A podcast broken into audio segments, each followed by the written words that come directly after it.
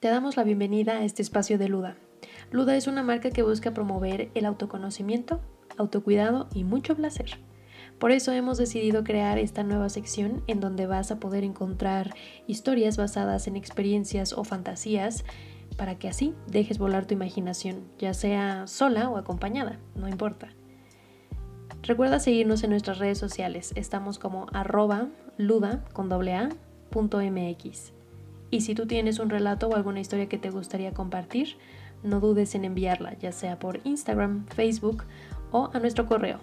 Esta semana presentamos Escapada de Medianoche. Disfrútalo.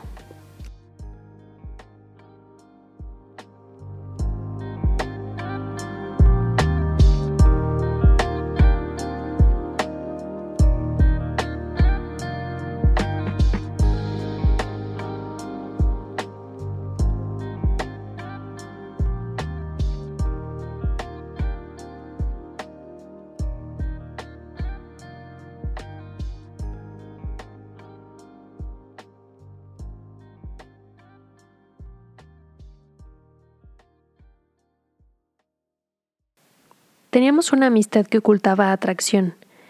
Tenía que hacerlo porque yo había salido con una persona cercana a él, porque si el resto de su grupo de amistades se enteraba, era probable que todo se arruinara.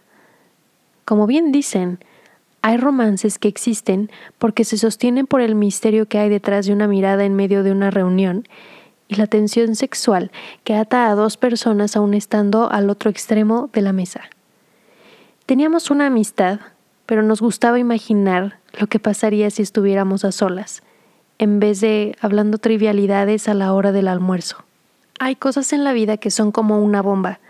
Solo queda esperar la cuenta regresiva para por fin ser testigo de la fusión entre lo prohibido y la realidad.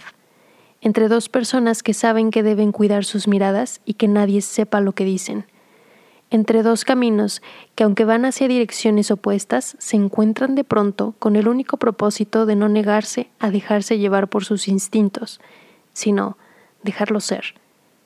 Cuando me di cuenta que no quedaba mucho más tiempo para que esto sucediera, era un martes. Yo vivía en un condominio que quedaba relativamente cerca de mi escuela, por lo que en unas horas muertas que tenía, decidí ir a tomarme un descanso. Él era mi vecino, Vivíamos a cuatro pisos de distancia y casualmente, al momento de tirarme en la cama a descansar, recibí un mensaje suyo. ¿Qué haces? preguntó. Voy a dormir una siesta. ¿Y tú? respondí. Me dijo que estaba igual descansando y que por qué no iba a verlo a su departamento. Accedí. Solo tenía que tomar el ascensor. El cansancio se había desvanecido entre las ganas de verlo y saber que cada vez estábamos más cerca. Llegué. Solo estaba él. No estaban sus compañeros de piso, y desde ese momento intuí que sería nuestro día.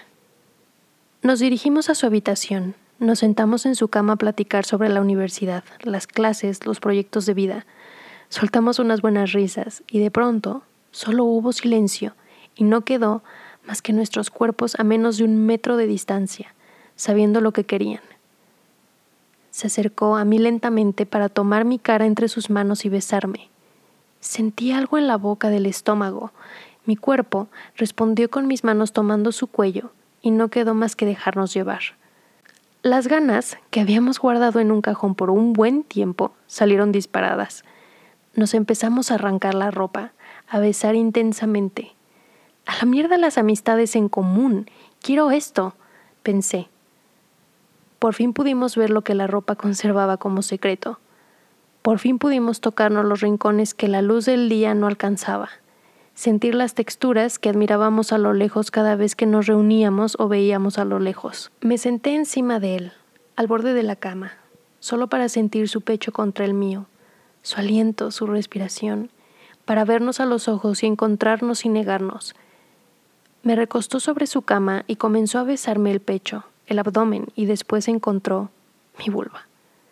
Masajeó mis labios con sus dedos, variando de presión, mientras su lengua paseaba por mi clítoris en círculos, en infinito, de un lado a otro. Después dirigió una de sus manos a mis pechos para jugar con mis pezones. Comencé a gemir, a morderme el labio, a sentir cómo mi cuerpo se curveaba y estiraba al ritmo de sus movimientos. De pronto se detuvo, me miró fijamente, se levantó y comenzó a penetrarme. Suave, suave, suave. Cuando yo misma sujeté mis senos y comencé a jugar con ellos, comenzó a ir más rápido. De pronto se recostó encima de mí para susurrarme en la oreja. ¿Sabes cuánto tiempo había esperado por esto? Me moría por sentirte toda. Sus palabras me excitaron y provocaron que mi cabeza hirviera. Tomé control de la situación.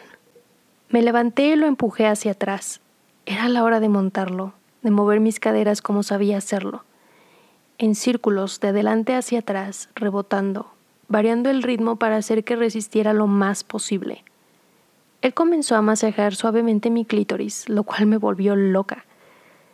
Coloqué mis manos en su cuello mientras él me dio unas nalgadas con una de sus manos.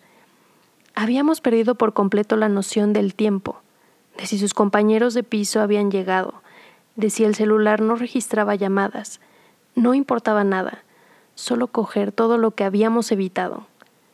Cuando menos lo esperaba, me puso en cuatro.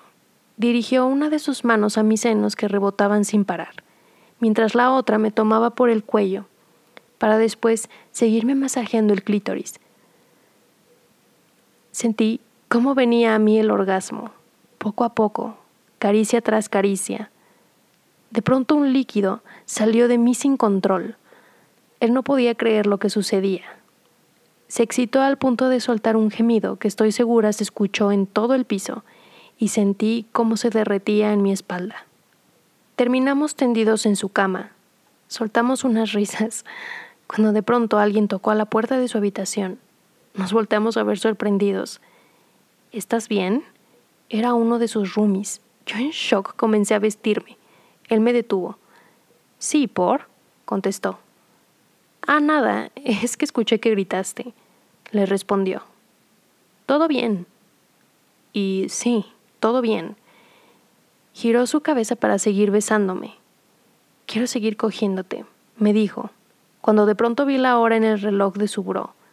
Tenía que apurarme, en diez minutos tenía clase. Así que, para que nadie me viera salir del departamento, él salió a distraer a sus roomies mientras yo salí deprisa, con cuidado. Nadie se dio cuenta. Llegué a la escuela y recuerdo que mis compañeras me decían que me veía muy contenta. Pues claro, acababan de coger de la forma más rica que jamás alguien me había cogido. Estaba extasiada. Por supuesto, no fue la única vez. Armamos un lenguaje perfecto entre los dos. Él no compartía habitación con nadie, por lo que era más sencillo que yo me escapara por las madrugadas a tener sexo, a desquitar años de vernos, pero no hacer nada. Mi Rumi, que era amigo suyo, nunca se enteró. La Rumi con la que compartía habitación siempre guardó mi secreto. Nuestro plan sucedió bajo el agua y nadie supo. Coincidíamos en la cafetería a la hora del desayuno y solo nos veíamos. Coincidíamos en las reuniones y no decíamos nada. Coincidíamos en las fiestas, nos veíamos con otras personas, pero nuestro secreto era la cereza en el pastel de cada encuentro. Si nadie sabe lo que ocurre, Nadie tiene el poder de arruinarlo, y lo nuestro fue el claro ejemplo de eso.